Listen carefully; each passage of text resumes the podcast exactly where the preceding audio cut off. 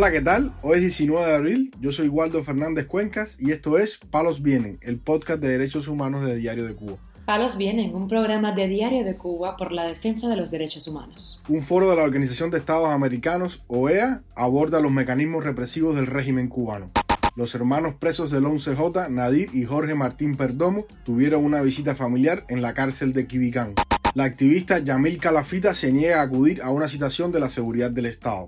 El periodista Jorge Luis Tan Estrada realiza una protesta en solitario para reclamar la libertad de los presos políticos. Lo más relevante del día relacionado con los derechos humanos en Palos Vientos.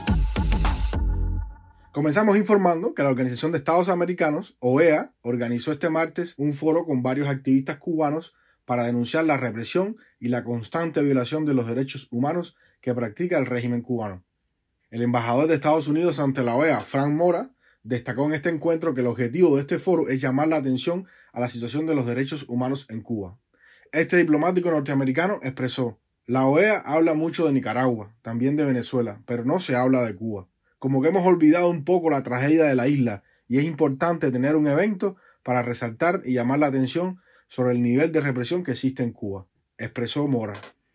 Entre los participantes en este foro estuvo la historiadora del arte Anamelis Ramos, quien expresó que el mundo no puede ser tibio cuando el pueblo cubano está pasando la necesidad que está pasando, cuando hay un éxodo de un 4% de la población total de la isla que se ha ido del país en los últimos dos años. Por su parte, la periodista Mónica Baró dijo que deseaba corregir lo que denominó tres mitos que existen sobre Cuba.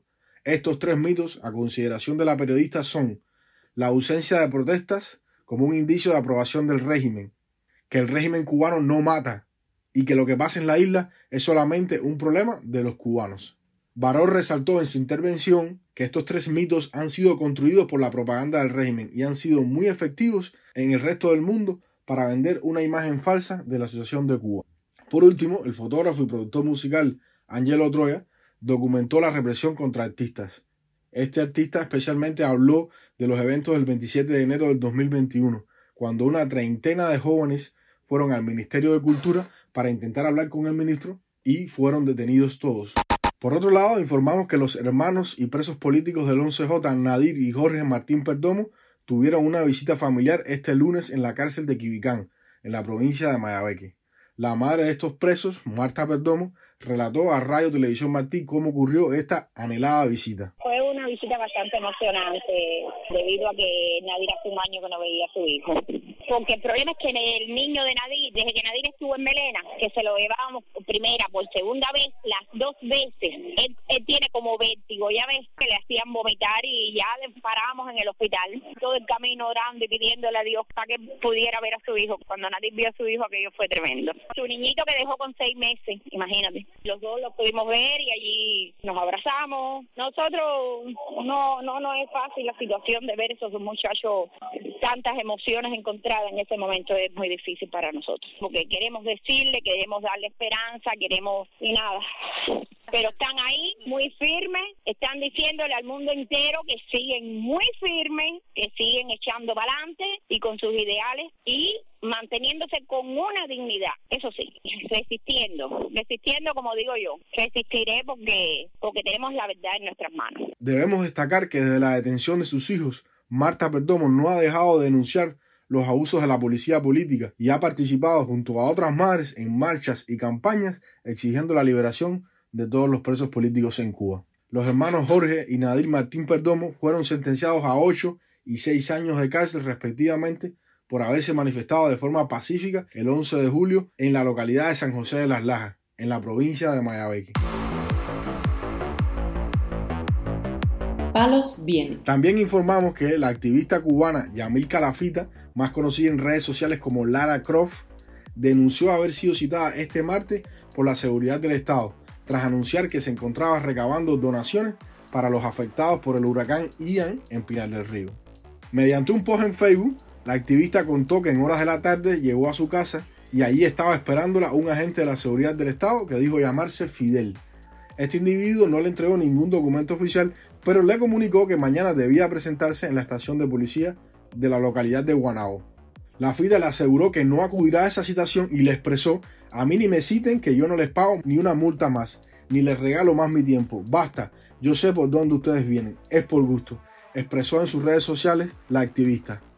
La FITA junto a otros activistas impulsan una campaña para recolectar ropa y artículos de todo tipo, que serán entregados gratuitamente a familias de Pinar del Río, que en muchos casos lo perdieron todo con el huracán Ian. Esta activista en otras ocasiones ha exigido la libertad de los presos políticos y ha estado vinculada con movimientos como el 27N, que demandan libertades políticas y civiles para la isla. Para finalizar, informamos que el periodista Jorge Luis Tan Estrada decidió hacer una protesta en solitario por espacio de una hora en el Parque Ignacio Agramonte de Camagüey, en reclamo de varias demandas de corte político. Tan Estrada desglosó en su perfil de Facebook estas peticiones que a continuación ponemos a su consideración. Entre ellas está una Asamblea Nacional Constituyente elegida democráticamente para redactar una nueva constitución. Otro de los reclamos de TAN es que el Estado no se desentienda de la crítica situación de ancianos, jubilados, pensionados y familias en pobreza extrema. También pide libertad para los presos políticos sin exilio obligatorio. Y por último, pide el cese del hostigamiento a personas que ejercen su libertad de expresión. Este periodista advirtió que si las autoridades intentaban detenerlo, estarían violando la ley y que él no temía nada. Jorge Luis Tan Estrada fue expulsado a finales de noviembre del pasado año de su plaza como profesor de periodismo en la Universidad de Camagüey.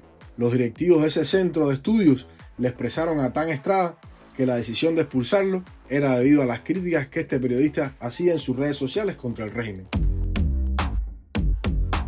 Palos Vienen, un programa de Diario de Cuba por la defensa de los derechos humanos. Estas han sido las noticias de hoy en Palos Vienen, el podcast de derechos humanos de Diario de Cuba. Pueden escucharnos en DDC Radio, Spotify, Google Podcasts, Apple Podcasts, Telegram y SoundCloud. Yo soy Waldo Fernández Cuenca y mañana regresamos con más noticias.